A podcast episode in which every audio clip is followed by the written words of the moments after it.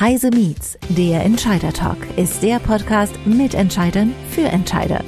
Wir besprechen kritische, aktuelle und zukunftsgerichtete Themen aus der Perspektive eines Entscheiders. Heise Business Services begrüßt Persönlichkeiten aus Wirtschaft, Wissenschaft und Politik. Immer aktuell und nah am Geschehen. Hallo liebe Zuhörer und Zuhörerinnen, herzlich willkommen zu einer weiteren Folge von Heise Meets, der Entscheider Talk. In den Nachrichten ist es ein dominantes Thema, auch die Gesellschaft beschäftigt es sehr. Es geht um das Thema Nachhaltigkeit heute und vor allem eben Nachhaltigkeit in Unternehmen. Was bringt es mir als Unternehmer, nachhaltig zu sein? Habe ich auf lange Sicht gesehen überhaupt noch eine Wahl, nicht nachhaltig zu sein? Und wie stelle ich es am besten an? Zu diesem Thema freut es mich sehr, einen Experten zum Thema Nachhaltigkeit hier bei uns zu haben. Es ist Philipp Buddemeyer, Gründer und CEO der Transformationsexperten von Better Earth und Co-Autor des Buches Green Ferry, das Ticket ins konsequent nachhaltige Wirtschaften. Philipp, herzlich willkommen. Vielen Dank, dass du heute bei uns bist. Sehr gerne. Hallo. Vielleicht einmal so kurz als Einleitung ein paar Worte zu dir. Wer bist du? Was machst du? Und was ist speziell das Ziel deines Unternehmens Better Earth? Ja, gerne. Mein Name ist Philipp Buddemeyer, bin Gründer und Geschäftsführer von Better Earth. Wir sind seit zwei Jahren am Markt und helfen Unternehmen bei der Nachhaltigkeitstransformation. Was habe ich davor gemacht? Ich habe vor 20 Jahren bei Bain angefangen, also klassische Unternehmensberatung, habe das auch zwei Jahre gemacht und war dann so ein bisschen enttäuscht und dachte mir, warum mache ich das eigentlich? Was ist die Zielsetzung dessen, was ich tue? Habe mich dann relativ radikal umentschieden, bin zu einer NGO gegangen, bei Save the Children, bei der Clinton Foundation, dann aber wieder zurück in die Beratung, war bei McKinsey einige Zeit, habe dort aber Nachhaltigkeitsthemen aus Stiftungssicht, aus dem öffentlichen Sektor und auch mit Unternehmen angegangen und begleitet, also grüne Transformation beispielsweise, eine Wasserstrategie, ähm, aber auch für Stiftungen beispielsweise Programmentwicklung, Wirkungsmessung äh, und solche Themen. Und dann habe ich eben Circular Economy sehr stark aufgebaut als Thema. Einerseits selber mal auch ein Startup gegründet zur Circular Economy. Da ging es um Urban Farming vor zehn Jahren. Und dann bin ich eben bei Accenture als Berater wieder reingegangen, habe das Thema Circular Economy auch für den deutschsprachigen Markt aufgebaut, ein Buch dazu geschrieben. Und eben vor zwei, drei Jahren hatte ich die, den Impuls, jetzt selber mit einer eigenen Gründung viel spitzer, viel fokussierter ganz klar bezogen auf das Thema Nachhaltigkeit im Vordergrund eben am Markt zu sein. Du hast ja mit Katharina Beck, der finanzpolitischen Sprecherin der Grünen im Bundestag, das Buch Green Ferry geschrieben. Und das ist ja wie so ein kleiner Reiseführer, der so quasi eine Journey, eine Reise in die Transformation hin zur Nachhaltigkeit schildern soll, speziell für Unternehmen. Und da heißt es gleich in einer der allerersten Stationen, dass man Impact First statt Profit First angehen sollte. Aber warum sollte ich jetzt als Unternehmer Nachhaltigkeit, also genau diesen Impact First wollen, wo ich doch auch ganz konkret auf meinen Profit achten muss. Ja, ich glaube, das total wichtige Wort, äh, was du sagst, ist, warum sollte, sollte ich das wollen? Und äh, wir versuchen dieses sollte schon bereits zu vermeiden und wir versuchen einfach Lust zu machen und Mut zu machen und Begeisterung zu wecken. Wir glauben, dass die Nachhaltigkeitstransformation die sich ja schon an vielen Bereichen ankündigt und abzeichnet. Und wir zeigen in dem Buch eben und berichten von mutigen Pionieren, die vorangegangen sind, von der Freude, die sie auch erleben und dem Erfolg, den sie erleben, Nachhaltigkeit in die Welt zu bringen. Wir zeigen, wo wir glauben, dass die Reise hingeht für die Wirtschaft und eben wie Unternehmen sich auf dieser Transformationsreise für die Welt positiv, aber auch für sich selbst positiv positionieren können. Kannst du da bereits an dieser Stelle mal ein paar konkrete Beispiele nennen? Du hast ja gesagt, ihr nennt da schon einige Unternehmen. Und was haben die gemacht und welche praktischen Auswirkungen hat das bereits jetzt, die bereits jetzt spürbar sind? Ja, sehr gerne. Ich nehme einfach mal drei Beispiele, die wir in dem Buch porträtieren, die diese Idee des Impact First durch ihren Gründungsimpuls schon zum Ausdruck bringen. Und dann, glaube ich, können wir sehr gerne das nochmal übertragen auf das Gros der Unternehmen, die heute schon im Markt sind und vielleicht nicht mit so einem impactorientierten Gründungsimpuls an den Start gegangen sind. Also wer ist das? Wir haben mit Ecosia Gründer Christian Kroll gesprochen beispielsweise. Ecosia, die Suchmaschine, die Bäume pflanzt. Christian hat irgendwann gesagt, hey, ich will was tun gegen den Klimawandel. Bäume pflanzen ist eine super Sache. Was ist jetzt ein Business, was ich kann, was mir erlaubt, Gewinne zu wirtschaften und die ins Bäume pflanzen zu stecken? Hat er sich gesagt, hey, im Suchbereich wird Geld verdient. Ich kann auch eine Suchmaschine programmieren. Und jetzt ist Ecosia die achtgrößte Suchmaschine der Welt und haben in Summe 170 Millionen Bäume gepflanzt. Das ist natürlich ein sehr, sehr starker Wirkungsgedanke als Impuls für die Gründung. Also nicht, ich will als Unternehmer reich werden, klassischer Impuls äh, ähm, bei Gründungen an vielen Stellen, sondern wirklich ein klarer Wirkungsgedanke. Und das ist so ein bisschen das, was wir mit Impact First äh, eben auch beschreiben in der Gründungssituation. Zweites Beispiel, Wild Plastic, das wir beschreiben. Da hat der Gründer im Urlaub tatsächlich einfach gesehen, krass, alles vollgemüllt mit Plastik in Ländern, ähm, die eben keine funktionierenden Abfallsysteme haben. Und er hat jetzt ein Business, diesen Plastik einzusammeln in Peru, in anderen Ländern, kommt hierher, daraus werden Plastiksäcke, Müllbeutel gemacht. Das heißt, je mehr seine Produkte verkauft werden, desto mehr wird die Umwelt von Plastikmüll gereinigt. Auch das ganz klarer Wirkungsimpuls. Letztes Beispiel, Premium Kollektiv, Premium Cola. Da hat der Gründer gesagt, ich möchte einfach zeigen, dass wir in einem komplett anderen Miteinander umgehen können und Wertstiftung schaffen können. Und er hat wirklich was Verrücktes gemacht und, und sie machen keine Verträge, Premium Kollektiv, weder mit Zulieferern noch mit Abnehmern und sind damit aber total gut durch die Pandemie gesegelt, weil natürlich ist ihnen alles Geschäft weggebrochen. Und jetzt hätten sie auch Verträge bestehen können, Abnahmeverträge und so weiter, hatten keine Verträge und haben dann aber einfach gesagt, hey, wir brauchen Hilfe. Wer glaubt mit uns weiterhin an die Idee und ist bereit zu helfen? Und da kam einfach wahnsinnig viel Hilfsbereitschaft zustande und so hat das Unternehmen sehr gut überlebt. Aber das sind natürlich, muss man ja auch sagen, alles schon sehr abgefahrene und andere Beispiele und weit weg von dem heutigen Business Mainstream. Und deswegen ist natürlich total wichtig, die Frage zu stellen, was kann ich denn als Unternehmen mit einem existierenden Geschäft ja, was vielleicht nichts mit Bäume pflanzen, mit Plastikmüll einsammeln oder mit einem komplett neuen Miteinander zu tun hat. Was kann ich denn da tun? Vielleicht können wir da noch mal ein bisschen einsteigen. Ja, das wäre jetzt auch gerade konkret meine Frage gewesen. Denn die drei genannten Beispiele sind ja alles Startups, die sich jetzt von Anfang an diesem Ziel mit Impact First verschrieben haben. Aber die meisten Unternehmen, die führen ja jetzt erst Nachhaltigkeit überhaupt ein oder spielen überhaupt jetzt erst mit dem Gedanken, Nachhaltigkeit einzuführen? Wie funktioniert das? Wie kann ich das in meine Geschäftsprozesse eingliedern? Ja, also deswegen ist das Buch ja tatsächlich auch als Reise geschrieben, weil wir das auch als Reise sehen. Und die erste Station auf der strategischen Inselgruppe, wie wir das nennen, also wenn ich mir einmal überlegt habe, normativ, werteorientiert, will ich Nachhaltigkeit überhaupt als Wert an sich oder will ich rein in der Fortsetzung Profit maximieren vorgehen? Und in beiden Ausrichtungen lohnt es sich, sich eine strategische Frage zu stellen oder die strategischen Fragen zu stellen, aber diese Werteorientierung ist erstmal ganz wichtig. Will ich das? Wie stark will ich das? Oder mache ich es rein profitorientiert weiter? Ja, und wie gesagt, wir kommen eben nicht mit diesem erhobenen Zeigefinger und sagen, du solltest, sondern wir sollen, wollen Lust machen auf nachhaltigkeitsorientiert. Aber wenn ich jetzt das geklärt habe für mich normativ. Dann erste Insel Strategie, Standortbestimmung. Wo stehe ich heute? Trägt das, was ich tue im Kerngeschäft zu der Zukunftswirtschaft bei? Na, wenn wir das Wild Plastic Beispiel nehmen, das Kerngeschäft ist Plastik aus der Umwelt sammeln. Wenn ich jetzt eine Bäckerei habe, dann ist der Kerngeschäftsbeitrag Menschen satt machen. Auch das brauche ich natürlich in der Zukunft. Wenn mein Kerngeschäftsbeitrag ist, Zigaretten herzustellen, dann kann man sagen, ja klar, auch das brauchen wir in der Zukunft, aber das ist halt nicht Teil dessen, was wir als Zukunftswirtschaft beschreiben im Sinne der Nachhaltigkeitsziele der UN, im Sinne des äh, Green Deal der EU, im Sinne anderer relevanter ähm, Multi-Stakeholder-Vereinbarungen. Und insofern diese Standortbestimmung gucken wir uns in drei Perspektiven an. Das erste ist eben Kerngeschäftsbeitrag, das zweite ist Nachhaltigkeit entlang der Lieferkette und das dritte ist Reifegrad der Organisation.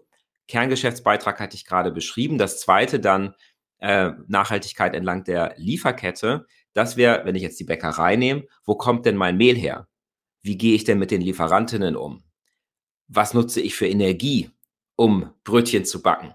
Ja, das wären dann die Fragen entlang der Lieferkette. Und da hat eigentlich jedes Unternehmen Hausaufgaben vor sich. Aber der Kerngeschäftsbeitrag beantwortet mir zunächst mal die Frage, muss ich komplett was anderes machen? Na, also Brötchen brauchen wir auch in Zukunft oder Brot oder Bäckereiprodukte. Zigaretten vielleicht eher nicht. Aber der Bäck, also der Zigarettenhersteller oder der Ölheizungshersteller, der muss halt komplett sein Kerngeschäft in Frage stellen, um im Einklang mit dem zu sein, was die Zukunftswirtschaft will und fordert. Wiederum auch nicht unbedingt normativ. Ölheizung, stationärer Einbau ist ja auch regulatorisch untersagt und verboten. Das Verbrenner aus äh, ist abzusehen. Ja, also insofern gar nicht moralisch gemeint, sondern einfach muss ich aus dem, wie sich die Welt entwickelt, mein Kerngeschäft komplett transformieren? Erste wichtige Frage der Standortbestimmung. Und dann zweitens, was sind konkrete Ansatzpunkte entlang der Lieferkette? Das scheint ja jetzt deutlich einfacher zu sein für große Konzerne, die sagen, ich lege mir einen Teil des Budgets zur Seite, um auf Nachhaltigkeitsbedenken eingehen zu können oder dergleichen. Oder sie laden es auf ihre Zulieferer ab. So, ich habe ein Lieferkettenproblem, aber das ist ja, da, da habe ich ja Zulieferer, sollen die sich um das Problem kümmern?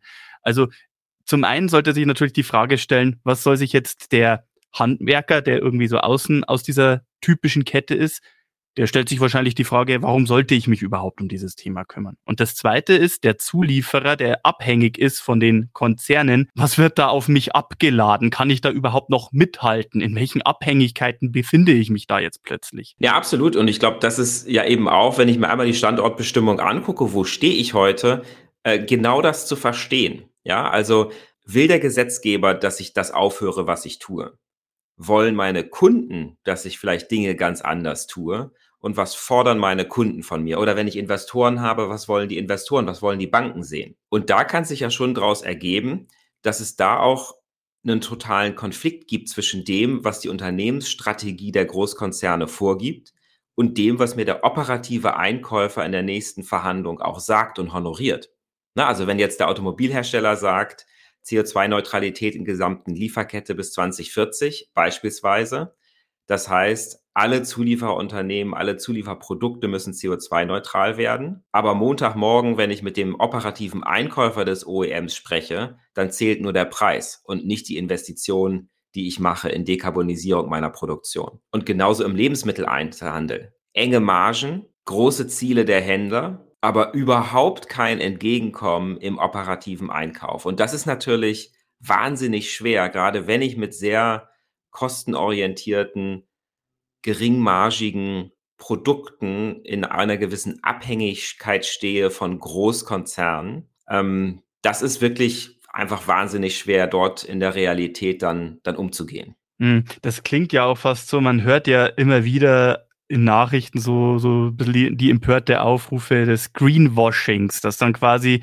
um das einhalten zu können oder einfach nur um nach außen hin ein gutes Image abgeben zu können, äh, vorgegeben wird, dass da wirklich Maßnahmen ergriffen werden, dass äh, alles recycelt wird, dass alles wieder zurück in den Handel geht und dann doch irgendwie Mittel und Wege gefunden werden, um darauf abzulenken, dass das alte Modell immer noch erhalten bleibt. Da hört man Nachrichten von, ja, dann werden einfach unverkaufte Produkte nach Afrika abgeschoben. Da werden Zertifikate im Ausland eingekauft, um irgendwie einen guten Eindruck zu erwecken im Ausland, wo nicht so genau hingeguckt wird, dass diese Ziele auch wirklich eingehalten werden. Also da scheint auch irgendwie ein gewisser negativer Ruf auch mit anzuhaften deswegen. Ja, absolut. Und ich glaube, äh, das ist ja wieder sehr stark zurückgeführt, dann meine Meinung auf die Frage, was will ich überhaupt? Na, das heißt, wenn wir jetzt im, im Sinne der Transformationsreise, die wir in dem Buch beschreiben, auf der ersten Insel die Frage stellen, auch die Wertefrage, wie wichtig ist mir Nachhaltigkeit? Und wenn ich dann zu dem Ergebnis komme, ja, das ist mir überhaupt nicht wichtig, aber ich tue jetzt so, äh, ja, dann, also an den richten wir uns weder als Better Earth noch mit dem Buch. Ja, wir richten uns an die, die sagen, ich will, ähm, oder an die, die sagen, ich will einfach nur verstehen, was auf mich zukommt und mich klug ausrichten im Sinne der klassischen Profitmaximierung. Aber wir richten uns natürlich nicht an die Trickser und Täuscher, die mit Mogelpackungen und Zertifikaten versuchen, von dem abzulenken ähm, und die versuchen so zu tun, als wäre da was. Ja, ich glaube, in der, in der Lieferkettenbeziehung ist diese Mogelei gar nicht so gang und gäbe, ja, sondern diese Mogelei äh, kommt vor allen Dingen dann zum Tragen, wenn Markenhersteller und Großkonzerne sich direkt an den Endverbraucher wenden und die Beziehungen auf der Geschäftsebene, da ist schon mein Eindruck, dass da die Transparenz und die Kompetenz auch besteht, um hinter die Kulisse zu schauen. Also du sagst deiner Meinung nach, die Mogelei, die entsteht da, wo große Marken direkt mit dem Kunden in Verbindung treten, ja? Genau, Tricksen und Täuschen findet vor allen Dingen dort statt, wo das Endkonsumentengeschäft gemacht wird von großen Marken, von Großkonzernen. In der Geschäft-zu-Geschäft-Beziehung erlebe ich das eigentlich weniger. Da gibt es genug Instrumente für Transparenz, da gibt es genug Möglichkeit, sachorientiert die reale Leistung zu hinterfragen und abzuprüfen. Du hast jetzt vorher eben auch so vom Standort gesprochen, wenn es um Thema Nachhaltigkeit und der Nachhaltigkeitsreise geht und wie man sich die Zielsetzung vorstellen muss. Jetzt aus der Perspektive eines Entscheidungs- oder einer Führungskraft, äh, speziell jetzt in einem mittelständischen Unternehmen auch. Wie finde ich meine Ziele auf dieser Reise? Wie finde ich eigentlich heraus, wo jetzt in Sachen Nachhaltigkeit gerade mein Standort ist? Und welche Fragen muss ich mir dann stellen, um letztendlich an dieses Ziel zu kommen? Genau, also wie kann ich Ziele setzen? Das äh, leitet sich eben auch aus der Orientierung ab. Ja, will ich werteorientierte Ziele orientiert an der Wissenschaft, dann nehme ich wissenschaftsorientierte Ziele. Will ich einfach nur auf das möglichst profitabel liefern, was meine Kunden von mir wollen. Und für jeden lohnt sich, glaube ich, zu verstehen, was der Gesetzgeber zukünftig verlangt. Nehmen wir das letzte Beispiel, der Gesetzgeber. In Deutschland Klimaneutralität bis 2045, in der EU bis 2050. Und wer glaubt, das ist jetzt weit weg, der kann ja auch auf 2030 schauen und dann die Ziele sich vor Augen führen. Wir haben ein Reduktionsziel um 65 Prozent bis äh, 2030 und das eben bezogen auf den 1990 Absprungpunkt. Ja, und wir haben de facto, wenn man sich das so anschaut, in den letzten 32 Jahren 40 Prozent, knapp 40 Prozent CO2 reduziert. Und von dem, wo wir heute stehen, bezogen auf das 2030-Ziel, haben wir nochmal gut 40 Prozent vor uns. Das heißt, wir haben 32 Jahre gebraucht für etwas weniger als 40 Prozent. Jetzt haben wir sieben bis acht Jahre für über 40 Prozent. Und das ist der gesetzliche Rahmen. Ja, da geht es überhaupt nicht darum, will ich jetzt, sondern das ist der gesetzliche Rahmen. Und das lohnt sich, glaube ich, schon, sich das vor Augen zu halten, weil die gesetzlichen Instrumente, die ja jetzt in der Vorbereitung sind, egal ob es um CO2-Steuern geht, um es um konkrete Verbote geht, um es um auch Förderung geht, dieser ganze Mix an Maßnahmen der Politik, der wird ja kommen. Und das lohnt sich für jeden zu sagen, das gucke ich mir zumindest mal an und sich dann ein Ziel zu setzen oder grob einfach diesen Korridor zu verstehen. Ich glaube, das lohnt sich für jeden Entscheider. Jetzt nicht im Detail, für kleinere Unternehmen, sicher nicht in der detaillierten Planung, aber das einfach mal grob äh, sich vor Augen zu halten und dann eben im Minimum auch mal zu verstehen, welche Ziele denn wesentliche Großkunden ausgerufen haben, die ich beliefere. Und ob der Handel wenn ich jetzt Lebensmittel denke, neben CO2-Reduktion als sicher der Klassiker auch weitere Ziele hat hinsichtlich Recyclingfähigkeit der Verpackung, hinsichtlich der Biodiversitätswirkung der Produkte, hinsichtlich der Wasserintensität der Produkte und OEM, Maschinenbau, Textil. Jeder hatte eigene Ziele, aber für kleine Unternehmen lohnt sich das in jedem Fall, die großen wichtigen Abnehmer, die Vorreiter der Branche, da einfach mal zu gucken und sich zu orientieren, was haben die sich denn vorgenommen? Weil über kurz oder lang wird das bei mir als Zulieferunternehmen ja aufschlagen. Aber da kommen wir dann wieder zurück zur Eingangsfrage. Da haben wahrscheinlich viele Unternehmen oder gerade auch kleinere Unternehmen die Angst, ja, das steigen ja dadurch meine Preise. Bin ich dann überhaupt noch wettbewerbsfähig? Ja, also und, und ich glaube, das ist ja genau das, warum es sich auch jetzt lohnt, mit einer gewissen Vorausschau sich diese Ziele mal vor Augen zu führen. Weil diese Ziele sind ja jetzt dann Ziele des Abnehmers, die für alle Lieferanten gelten. Und wenn ich die heute mir anschaue und klug überlege, wie ich fünf Jahren da sein kann, wie ich in zehn Jahren da sein kann, dann habe ich doch einen Wettbewerbsvorteil gegenüber denjenigen, die sagen, ja, ich habe jetzt nur drei Prozent Marge, fünf Prozent Marge, ich pfeife aus dem letzten Loch, ich mache Business as usual, ich mache alles so weiter wie bisher.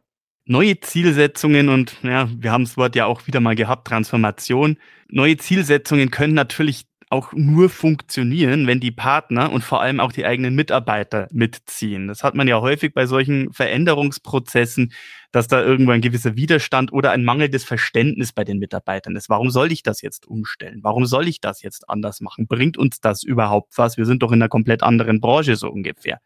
Also wie kann ich im eigenen Unternehmen, bei meinen Mitarbeitern, bei meinen Angestellten, bei meinen Führungskräften ein Interesse an Nachhaltigkeit vermitteln und wecken, damit die auch mitziehen?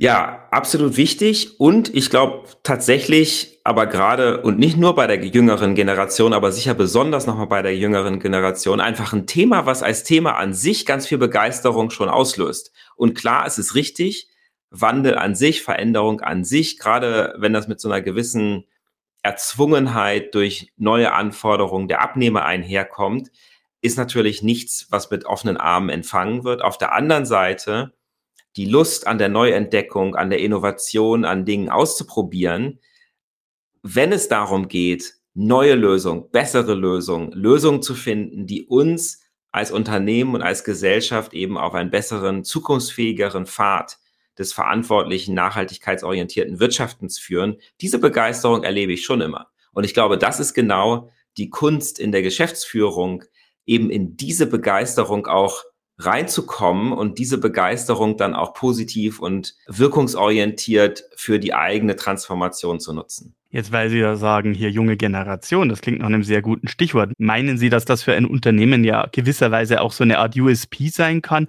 um entsprechende talentierte, interessierte Bewerber zu locken? um quasi auch so ein bisschen den vielbeschworenen Fachkräftemangel auch zu begegnen. Wenn man sagt, ich bin ernsthaft nachhaltig und zukunftsorientiert, dass man dadurch quasi entsprechend begeisterte Bewerber finden kann, werben kann? In jedem Fall. Und ich glaube, auch der Umkehrschluss ist nicht zu ignorieren, dass nämlich diejenigen Unternehmen, die jetzt nichts tun, echte Probleme haben.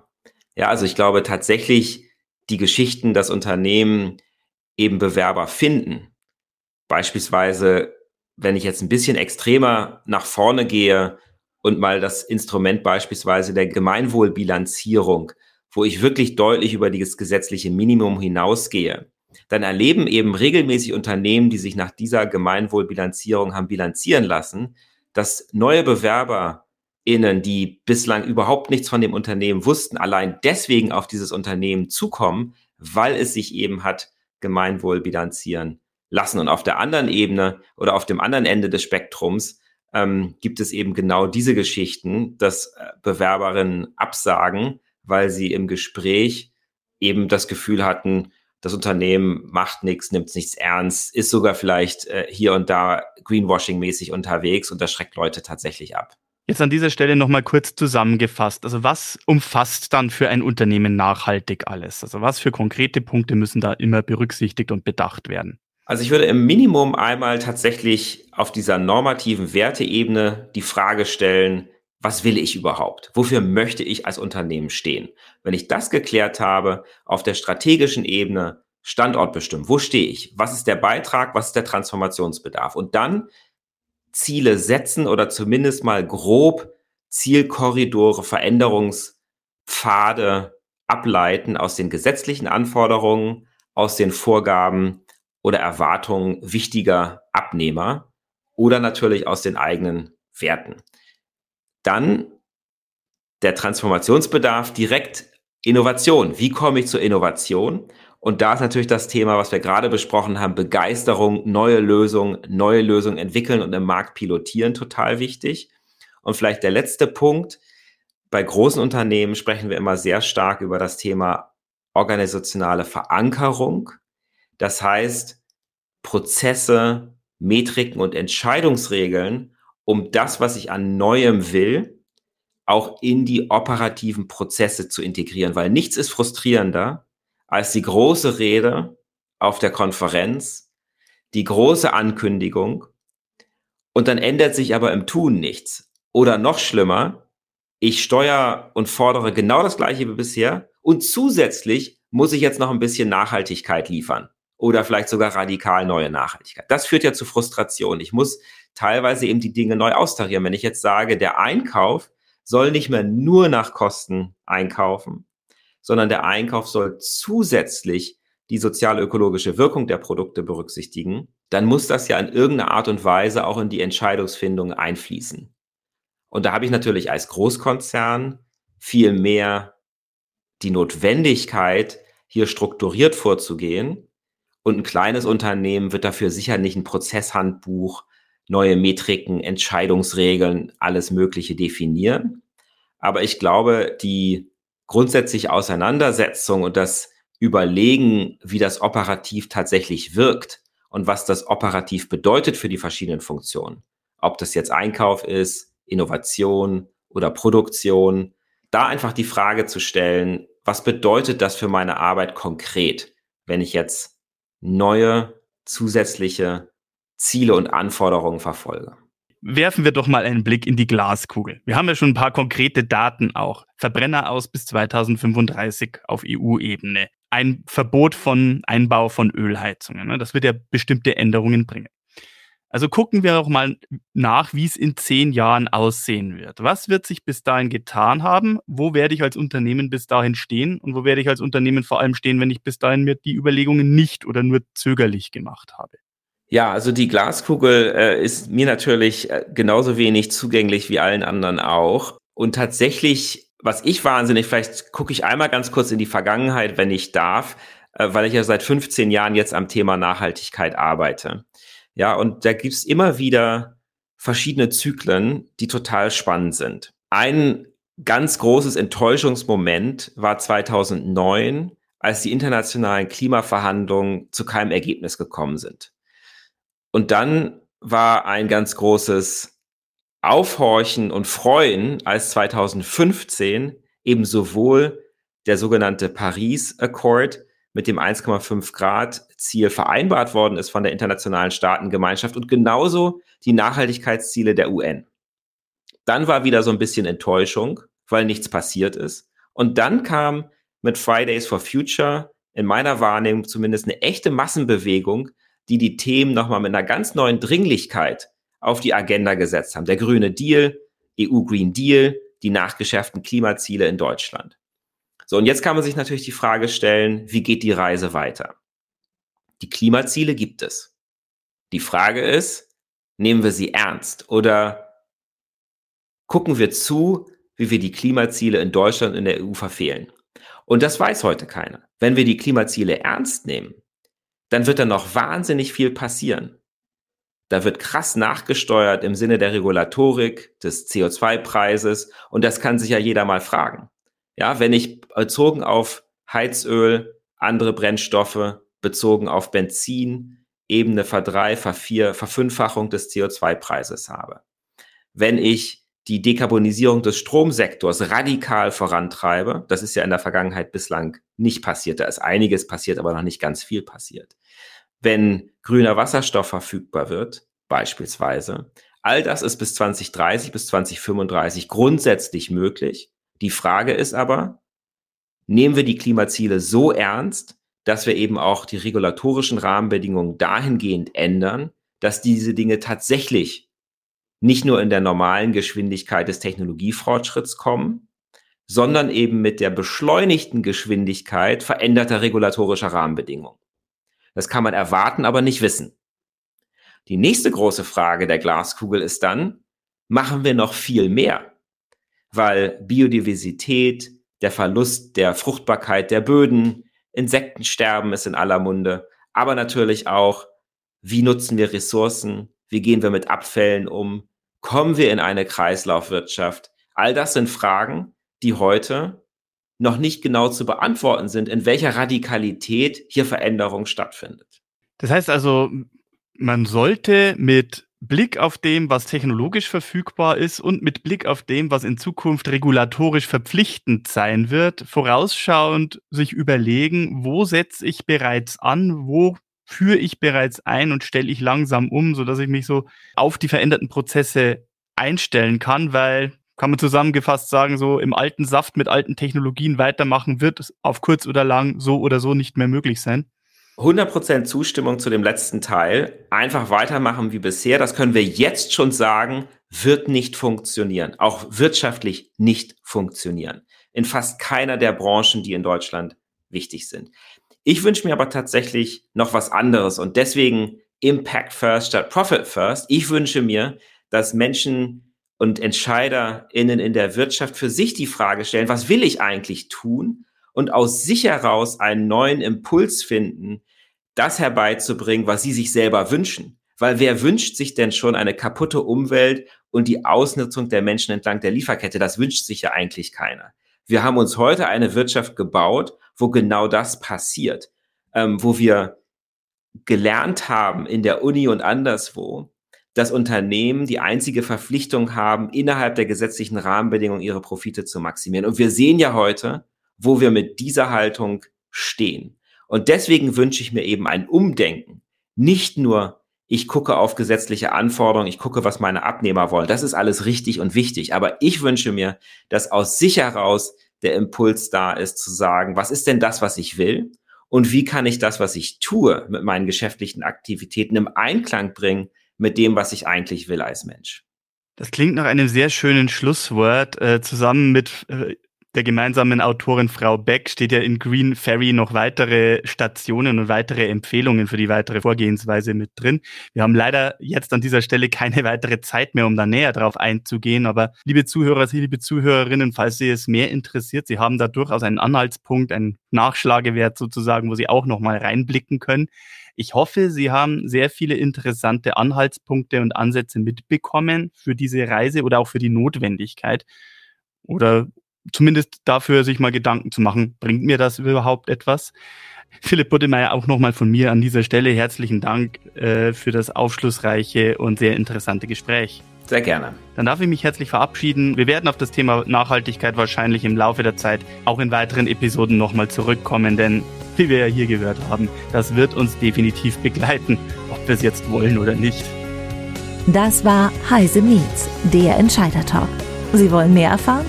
Dann besuchen Sie uns auf heise-meets.de. Wir freuen uns auf Sie.